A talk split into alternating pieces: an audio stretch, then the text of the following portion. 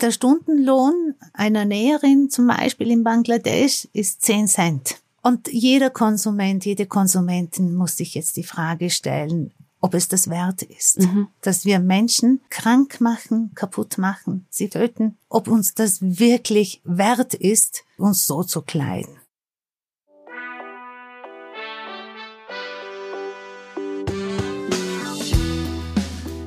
Willkommen bei Studio 36 Presents, dem nachhaltigen und sozialen Podcast aus Kreuzberg in die Welt. Herzlich willkommen zu einer neuen Folge von Studio 36 Presents. Heute geht es um Mode und Feminismus und wie das Ganze zusammenpasst. Darf ich mir als Feministin und Frau, die versucht nachhaltig zu leben, überhaupt noch neue Mode leisten? Wenn ich respektiert und gleichberechtigt sein möchte, ist es dann widersprüchlich, kurze Röcke zu tragen? Heißt Feminismus, mich möglichst bequem anzuziehen oder darf ich als emanzipierte Frau auch meine Weiblichkeit voll ausleben? Über dies und mehr möchte ich mit Sibylle und Lara sprechen. Als Mutter und Tochter haben die beiden das Modeunternehmen Feminist gegründet, mit dem sie faire und nachhaltige Mode produzieren und zeigen, dass Empowerment und Mode kein Widerspruch sind. Hallo Sibyl, hallo Lara. Schön, dass wir uns jetzt erwischen zwischen Corona und Deutschland und Österreich. Wo seid ihr denn gerade? Hallo, hi Nike. Hallo Nike, hallo. Wir sind zurzeit in Innsbruck. Genau. In Innsbruck. Ist es auch so kalt bei euch wie hier, oder? Ja, Kältefront kommt gerade. Wir hatten richtig ja. schöne Tage und jetzt fröstelt's wieder ein bisschen. Und was zieht man dann am besten an? Also ich habe das Gefühl, ich habe einfach sechs Monate im Jahr denselben Bärenpelz umgeworfen. Also das dieselbe alte Jacke. Natürlich kein Pelz, aber quasi ich lebe in einem dicken Parker. Wie ist es bei euch? Was habt ihr gerade an? Ja, ich wollte gerade schon schimpfen, als du Bärenpelz gesagt hast.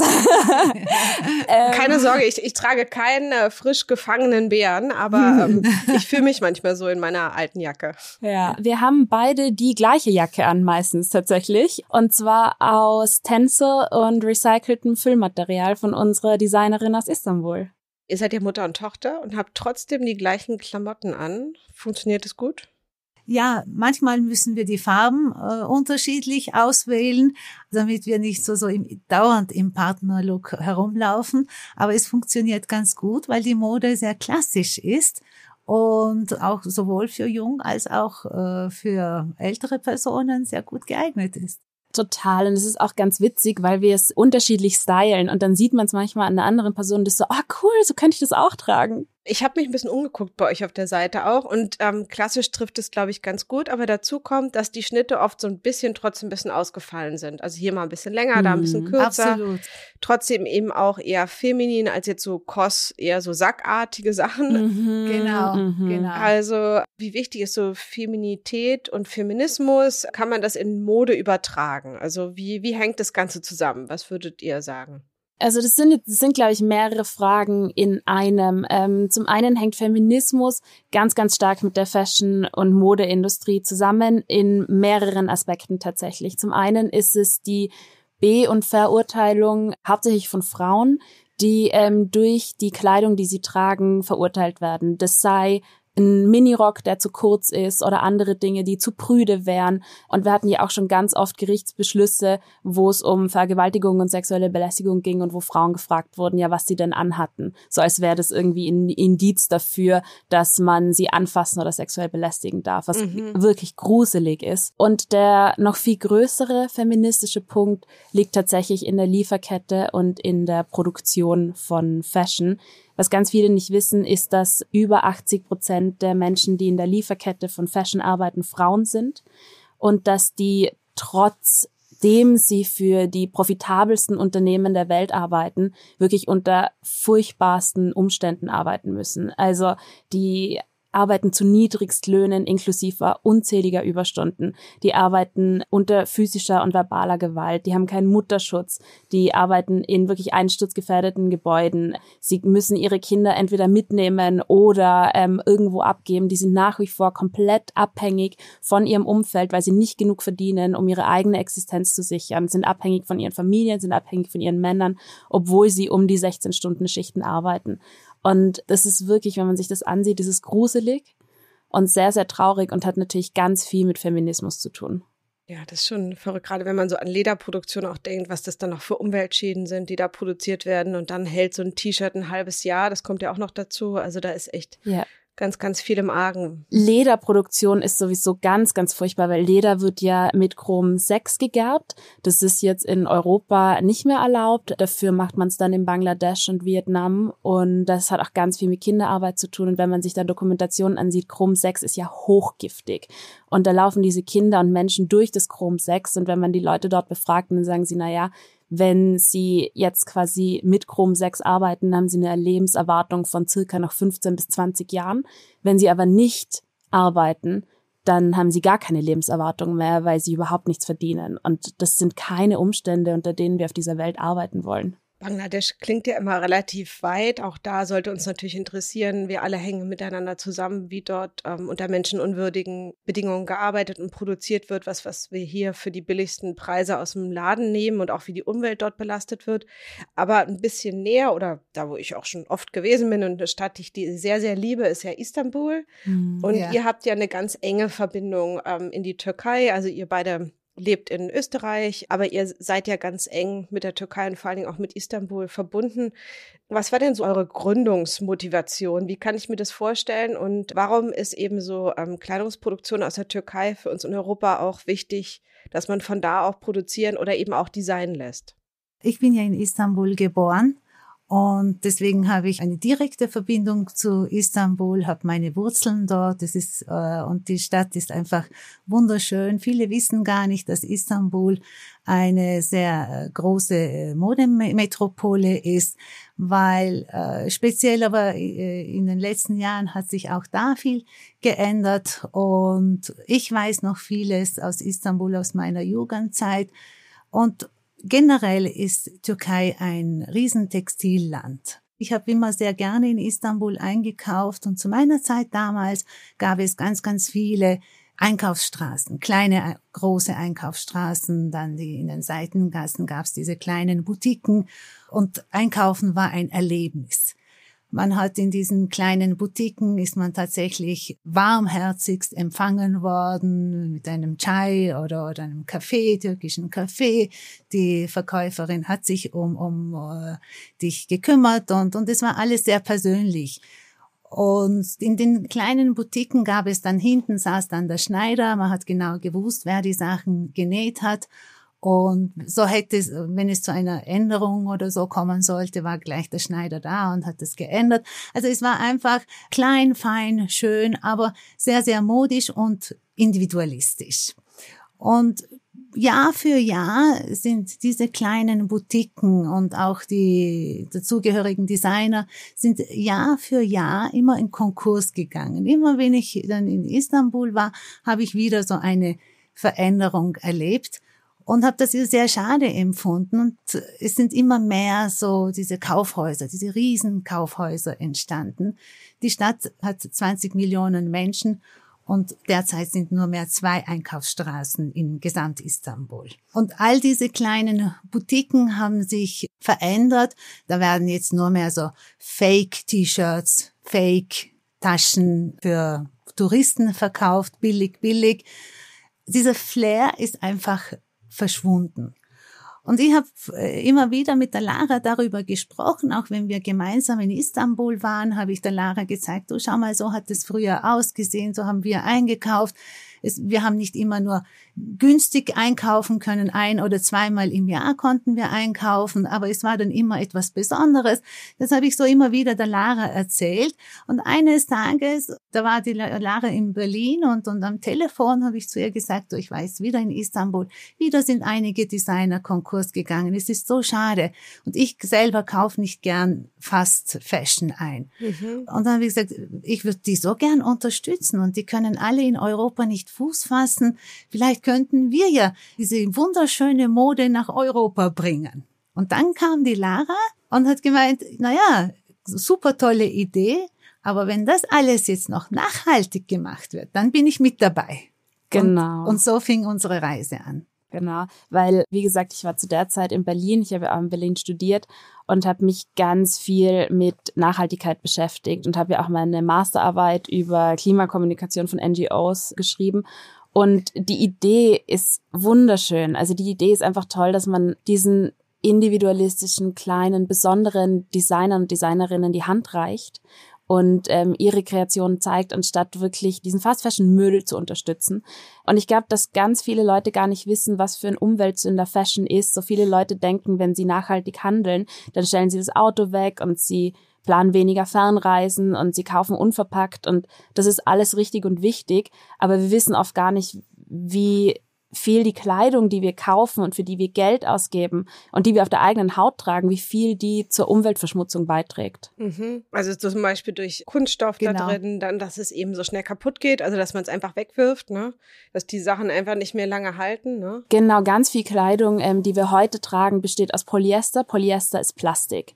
Und das ist zum einen total umweltschädlich, das ist zum anderen auch furchtbar für unsere Gesundheit und für unsere Haut. Es gibt ganz viele Studien, die zeigen, dass dass Menschen krank werden, dass diese ganzen Hautkrankheiten, Neurodermitis bei Kindern, Asthma, dass das ganz stark mit der Kleidung zusammenhängt, die wir Tag für Tag an unserer Haut tragen. Ist ja klar, mhm. also das berührt uns und es wird ein Teil von uns. Und jetzt zu eurer Kollektion. Also was ich mag, ich trage ja selber sehr viel Schwarz. Ähm, ich glaube, ich wäre, wenn ich ein Tier wäre, wahrscheinlich eine Fledermaus. Die sind ja sehr sozial, ähm, leben äh, nicht, äh, nicht monogam, ähm, fliegen gerne durch die Gegend und quatschen und ähm, tragen eben viel Schwarz. Und das gefällt mir natürlich bei euren Entwürfen auch sehr, dass ihr sehr auf sehr klassische Farben setzt. Mhm. mhm. Und was ich auch total schön fand, war, dass ich die Designerinnen und Designer sehe, die produzieren, also die sich was ausgedacht haben. Vielleicht könnt ihr mir mal sagen, wie ist denn die Auswahl zustande gekommen, wer die Sachen entwirft? Wir haben, nachdem wir diese Idee hatten und, und wirklich uns vorgenommen haben, auf diese Reise zu gehen, gemeinsam, Lara und ich, haben wir uns Fashion Week Istanbul angeschaut. Also alles online natürlich, weil die Idee zur, zur äh, Corona-Zeit entstanden ist. Also wunder, wunderschöne Kleider, wunderschöne Mode von allen Designern. Also wir, äh, da hat man wirklich die Qual der Wahl. Und wir sind dann hinunter, haben mit diesen Designern Termine vereinbart, sind dann hinuntergeflogen und, und haben Gespräche mit ihnen geführt und haben gesagt, okay, diese Design passt super, aber wir müssen jetzt die Stoffe ändern. Das Ganze wollen wir in nachhaltig haben. Das heißt zum Beispiel Biobaumwolle. Biobaumwolle, Tencel, Bioleinen, genau, genau. genau. Mhm. Was ist Tencel? Was erklärt mir das mal einmal? Was ist Tencel? Tencel sind verarbeitete Holzfasern. Das ist viel aus Silke und Eukalyptus. Eukalyptus ist richtig toll, weil das ohne jegliche Bewässerung super schnell wächst. Und diese Holzfasern werden zerkleinert in einem chemischen Prozess. Das Coole an Tencel ist, dass sie diese Säuren, die sie verwenden, um das Holz zu zerkleinern, immer und immer wieder verwenden. Das heißt, es ist so ein geschlossener Loop mhm. und dadurch total nachhaltig. Ist auch eine österreichische Firma tatsächlich. Und wir, wir haben damals, das hast du jetzt nicht gesagt, wir haben 30 Designer ausgesucht, deren Designs wir gut fanden. Und Niki, wie du weißt, jetzt von der Website, wir sind, ähm, wir haben jetzt drei. Ja, wir haben drei.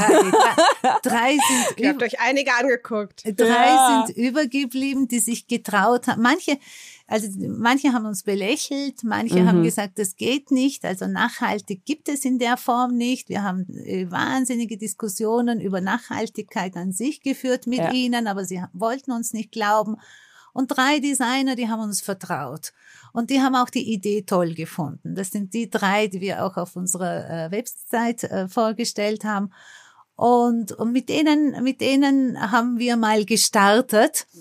Und natürlich war es nicht einfach, weil es ist tatsächlich sehr schwierig, nachhaltige Stoffe zu bekommen, vor allem die Preise zu halten weil die Firmen, die wollen alle, alle sehr in großen, großen Mengen produzieren und die Bestellungen müssen sehr groß sein. Also es ist so eine Gewohnheit da, dass viel bestellt wird, viel produziert wird mhm. und dementsprechend ändern sich dann die Preise.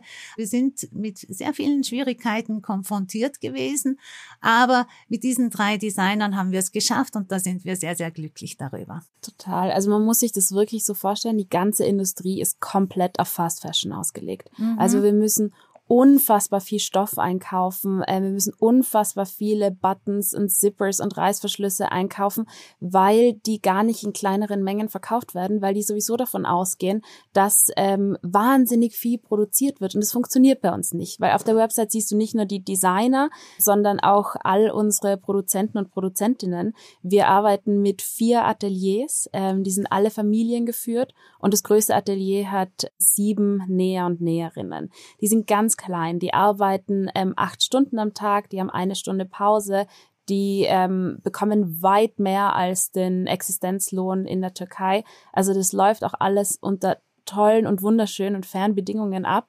Und ähm, die können nicht so wahnsinnig viel produzieren. Also es ist ja. auch limitierte Designerware, die wir verkaufen. Ja. Wir haben von jedem Stück maximal 30 Stück auf die verschiedenen Größen aufgeteilt, weil es gar nicht möglich ist, mehr zu produzieren. Mehr zu produzieren, aber sie können nachproduzieren. Also wenn der Bedarf da ist, kann nachbestellt werden und sie können nachproduzieren. Das ist alles kein Problem. Aber im Vorhinein diese großen Mengen zu produzieren, passt auch gar nicht zu unserer Philosophie, mm -mm. weil es wird sowieso mehr Kleidung produziert, als die Weltbevölkerung anziehen kann. Also diese, diesen Prozess verstehen wir schon gar nicht. Ja. Wir verstehen natürlich auch vieles nicht.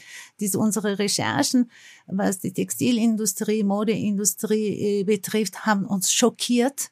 Ja. Wir sind teilweise weinend, wirklich weinend vor diesen Dokumentationen gesessen und, und haben es nicht fassen können, dass die Modeindustrie tatsächlich so ausbeuterisch und so schlimm ist und wirklich Mensch und Natur am Vernichten ist. Ja. Also ich habe ja schon gesagt, ich liebe Istanbul ja sehr. Ich habe von Orhan Pamuk wahrscheinlich die meisten großen Romane gelesen. Ich war im, im, Museum der Liebe, was ich sehr empfehlen kann für alle, die schon da waren. Aber wie steht's denn um Feminismus und Frauenrechte in der Türkei? Also weil das ist so ein bisschen, man will ja auch gerne aus Ländern kaufen, wo alles halbwegs in Ordnung ist. Und ehrlicherweise hatte ich jetzt das Gefühl, das geht jetzt nicht so in die Richtung, die ich gut fände, politisch in der Türkei. Ja. Wie, wie steht's denn da gerade drum? Habt ihr da ein gutes Gefühl, dort zu produzieren? Absolut. Absolut. Die Türkei ist ein Riesenland und in der Türkei leben sehr viele verschiedene Völker und sehr viele verschiedene Mentalitäten. Ja, der Osten oder Zentralanatolien sieht ganz anders aus als Istanbul, Izmir, Ankara, als, als diese Großstädte. In den Großstädten ist Feminismus genauso ein Thema wie in Europa, nicht mehr, nicht weniger. Also auch da sind die Frauen selbstständig und auch da fordern sie ihre Rechte ein. Also da ist kein Unterschied zu Europa. In Anatolien sieht es anders aus. Speziell ganz, ganz weit im Osten gibt es tatsächlich noch Blutrache und so. Jetzt nicht mehr so, so extrem wie früher, aber dennoch. Und auch, auch Gewalt in der Familie. Und da sind auch sehr viele türkische Organisationen, die dagegen ankämpfen. Also Feminismus ist weltweit, aber auch in der Türkei natürlich auch ein Thema. Aber so wie ihr produziert, das habe ich jetzt richtig verstanden, ihr kennt eure Designerinnen und ihr ja. kennt eben auch die, die das machen. Also auf jeden Fall bei euch sind die Sachen ordentlich gesichert. Absolut. Zu 100 Prozent. Das sind auch unsere Bedingungen. Anders wollen wir nicht arbeiten. Wir nennen unsere Mode äh, nicht nur nachhaltige Mode, sondern auch ethische Mode. Mhm. Und anders würden wir nicht arbeiten. Dort, wo Menschen ausgebeutet werden, dort, wo Menschen mit Niedriglöhnen arbeiten müssen oder keine Sozialversicherungen haben, solche Firmen kommen für uns weder in der Türkei noch sonst irgendwo in Frage. Ja, das hat auch was mit Würde zu tun. Also wir können Kleidung nicht in Würde tragen, wenn wir nicht wissen, dass sie würdevoll produziert worden ist. Ja, und das finde ich ist eben manchmal auch, dass man für mich besteht Feminismus eben ganz stark auch aus Solidarität. Und ähm, natürlich bin ich grundsätzlich auch eine intersektionale Feministin, aber ich muss auch sagen, dass ich gerade eben auch für Frauen einzustehen, egal wo und ob sie jetzt in Bangladesch, in der Türkei oder in Österreich sind, dazu sagen, dass ich eben auch nicht unterstütze, wenn andere extremst ausgebeutet werden. Da ist Mode ein ganz, ganz wichtiger Teil davon, sich da auch nicht quasi also mitschuldig zu machen letztlich. Ja. Exakt. Und es darf nicht heißen, dass damit Frauen hier billig einkaufen können, beuten wir Frauen in anderen Ländern aus. Also das ist so falsch in jeglicher Hinsicht. Und auch Mädchen oft, ne? Also es ist ja auch genau. sind ja dann oft jetzt nicht irgendwie nur 18-Jährige, die da ein paar Stunden arbeiten, sondern das sind ja oft noch Kinder, die da auch wirklich schuften. Absolut. Absolut. Habt ihr noch Tipps? Also wir hatten ja schon ein paar Modefolgen hier bei Studio 36 Presents und da gab es so ganz unterschiedliche Sachen, die auch nochmal empfohlen wurden. Wir hatten viel auch eher geliehene Mode oder Vintage-Sachen natürlich. Jetzt habt ihr, produziert ihr neu, aber gibt's irgendwas, was ihr mir jetzt auch nochmal ratet, wenn ich jetzt ein schönes Teil bei euch kaufe? Wie kann ich denn zum Beispiel erhalten, dass es lange hält oder was sollte ich beachten als Käuferin? Also in erster Linie würde ich sagen, allgemein, wenn man neu einkauft, dass man auf jeden Fall bei jedem Produkt, und das ist Pflicht, muss man kennzeichnen, woraus es besteht. Und dass man sich da diese 30 Sekunden nimmt und einmal auf diesen Hangtag schaut und sieht, woraus besteht das. Man muss sich da nicht super einlesen, wenn Bio davor steht, wenn Organic davor steht, ist es schon mal gut. Polyester immer schlecht. Und was ganz traurig ist, ist in der Industrie, dass ganz viel Greenwashing betrieben wird. Greenwashing bedeutet, dass Produkte sozusagen grün gewaschen werden. Also, dass die gar nicht nachhaltig sind, aber die Werbung außenrum das so darstellt, als wären sie nachhaltig. Und das ist total schockierend, teilweise von großen Fast Fashion Marken, wo eingestickt steht, dass es irgendwie with organic cotton ist oder dass es nachhaltig ist. Und dann sind es 30 Prozent Organic Cotton, 70 Prozent Polyester. Und das ist Quatsch. So Polyester ist Plastik. Das ist wirklich Müll, den man auf der Haut trägt. Das heißt, ganz wichtig, dass man da einmal nachsieht, was kaufe ich mir da, woraus besteht es wirklich, weil das einen Riesenunterschied macht. Und auch wenn man die Zeit hat und gerade viele ähm, shoppen online, dann sind sie schon auf der Website, einmal gucken, wo produzieren die. Und wenn man nichts dazu findet, keine Transparenz findet, dann ist es ein ganz schlechtes Zeichen. Das stimmt. Dann natürlich nicht so viel zurückschicken wahrscheinlich, ne? Und pfleglich mhm. mit den Sachen umgehen. Genau. Man kann zum Beispiel, weil wir ja auch online verkaufen, man kann vielleicht mit Freundinnen zusammen bestellen. Also in verschiedene Größen bestellen und wenn, wenn die Bluse der Bestellerin nicht passt, vielleicht passt dann der Freundin oder so. Also auch da kann man sehr kreativ werden und, und umweltschonend handeln. Es hat einfach was mit Achtsamkeit zu tun und auch damit, und das finde ich so schön, wir sind ja Mutter-Tochter, wir sind zwei Generationen und ich muss sagen, ich bin schon ein bisschen mit Fast Fashion aufgewachsen und mhm. mit Primarks und H&M's und so. Und da finde ich, wird nicht mehr viel Wert gelegt auf die, also die Kleidung ist nicht mehr so wertvoll, wie sie früher war, weil sie auch mhm. so günstig ist und weil sie sofort kaputt geht.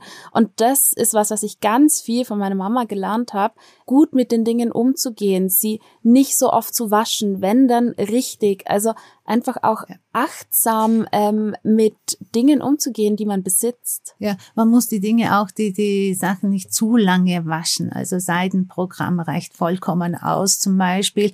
Aber dazu möchte ich noch was sagen, was Fast Fashion betrifft und eben die neue Generation, die jüngere Generation, die mehr einkauft, als wir es früher getan haben. Früher war es auch so, da gab es zwei Kollektionen im Jahr. Mhm. Heute sind es zwei Kollektionen im Monat, die mhm. äh, produziert wird. Das ist enorm. Also 24 Mal im Jahr kommen neue Kleider heraus in übergroßen Mengen. Die Hälfte davon ist wahrscheinlich Müll. Mhm. Und die andere wird gekauft und dann wird ausgewechselt. 10 Euro äh, T-Shirt da äh, ist gleich kaputt, weil die Qualität hat ja auch extrem abgenommen. Und dann wird noch einmal ein T-Shirt gekauft. Also so, ich sehe ich persönlich sehe es nicht mehr als Einkaufserlebnis. Es ist einfach so Konsum, sonst nichts. Aber eben dieses, diese Kollektion und äh, wir werden es in unserem Unternehmen so halten, dass wir tatsächlich zweimal im Jahr produzieren lassen. Und die Mode zum Beispiel ist so ausgesucht, dass, dass es auch zweimal im Jahr mit neuer Kollektion funktioniert. Einmal Frühjahr, Sommer, dann Herbst, Winter. Mhm. Vollkommen ausreichend. Und nochmal kurz darauf eingehen, dass ihr ja zusammenarbeitet als Mutter, Tochter und meine Mama habe ich ganz furchtbar lieb. Ähm, ich bin jeden Tag froh, dass sie da ist, mir so viel gibt und so eine tolle Frau ist. Aber ob wir jetzt so jeden Tag zusammenarbeiten könnten, das würde ich nochmal so ein bisschen oh, ähm, sagen, sagen einfach offen lassen. Wie ist es so für euch? Ähm, hat es manchmal auch ein bisschen Sprengstoff oder wie funktioniert das? Natürlich. Um, klar, also, also wir sagen immer, es ist sehr bereichernd und herausfordernd gleichzeitig. gleichzeitig. ja, genau. Also es ist unfassbar schön, weil es ist eine Vertrauensbasis, die man sonst mit niemandem hat. Und man kennt sich wahnsinnig gut. Und ähm, das ist manchmal Auf jeden Fall, da, also da ist Sprengstoff vorhanden. Sprengstoff ist auf jeden Fall vorhanden, aber auch sehr viel Liebe. Und ich hätte mir selber jetzt nie gedacht, dass ich mal mit der Lara arbeite. Ich selber bin seit 30 Jahren äh, selbstständig als Unternehmerin tätig, habe aber immer allein, also im Einzelhandel gearbeitet. Jetzt die Idee mit der Lara hat mir sehr gut gefallen und wir machen das auch leidenschaftlich. Ich habe aber bisher weder eine Partnerin gehabt und schon gar nicht so die Idee hätte ich mir gedacht, dass ich das mit der Lara dann machen werde. Aber ich merke, es ist schön. Es ist wunderschön, die Lara an meiner Seite zu haben. Mhm. Ähm, wir wachsen tatsächlich gemeinsam an dieser Idee, an dieser Arbeit und können beide unsere Leidenschaft ausleben. Also es sind zwei so Herzensprojekte, die zusammengekommen sind. Ich, ich bin halt sehr gerne und sehr oft in Istanbul und, und liebe die Menschen dort und arbeite gern mit ihnen zusammen. Der Lara ist die Nachhaltigkeit sehr wichtig. Das sind zwei Herzensprojekte, die wirklich Spaß machen. Ich als ihre Mutter bin aber natürlich auch stolz darauf, äh, sie jetzt auch auf ihrem Karriereweg begleiten zu können. Das, dafür bin ich einfach dankbar, auch wenn sie mich manchmal richtig, richtig nervt. ja, genau. Und dann höre dann hör ich auch so Vorwürfe wie, so warst du als Kind schon. Perfekt. Ja, man muss auch nicht immer sachlich bleiben in der Zusammenarbeit. Geht gar nicht. Da gibt es auch verschiedene Arten, miteinander umzugehen. Und, und zwischendrin Abstand. ja, das ist auch gut. Ach, das klingt alles wirklich sehr, sehr schön. Ich mag eure Arbeiten auch sehr. Gibt es irgendwas, was euch noch inspiriert? Gibt es vielleicht einen Film oder ein Buch, was ihr gut findet, was ihr noch mal empfehlen könnt? Vielleicht auch mal was aus Österreich. Wir sind, haben ja doch schon sehr immer diesen Schwarz-Rot-Gold-Blick hier. Mhm. Also allgemein, es gibt ganz, ganz, ganz tolle ähm, Dokumentationen, also wie es behind the scenes von Modeindustrie aussieht. Ganz bekannt ist natürlich The True Cost, wo es einmal um die Warenkosten hinter so einem 5-Euro-T-Shirt geht. Kann ich auf jeden Fall empfehlen, weil das einfach augenöffnend ist. Der Preis der Mode heißt es, ne? True Cost. Echt eine richtig tolle Dokumentation. Genau. Und da muss man auch dazu sagen, also wir sind jetzt ähm, seit sieben Monaten gibt's uns. Wir haben vorher schon ein Jahr recherchiert. Also wir sind wirklich tief drinnen, gerade auch ja. was die Produktion mhm. angeht. Mhm. Und wir verstehen immer noch nicht, wie man um fünf oder zehn Euro ein T-Shirt produzieren kann. Also wir selbst wenn man, nicht, nein, ja. selbst wenn man einrechnet, dass die Leute furchtbar bezahlt werden, dass es ähm, eine Massenindustrie ist, dass alles in, in wirklich armen Ländern, selbst dann verstehe ich nicht, wie man um dieses Geld produzieren ja. kann. Also ich verstehe nicht, also, wie es aufgeht. Der Stundenlohn einer Näherin zum Beispiel in Bangladesch ist 10 Cent. Der Stundenlohn. Deswegen können wir uns 10 Euro leisten.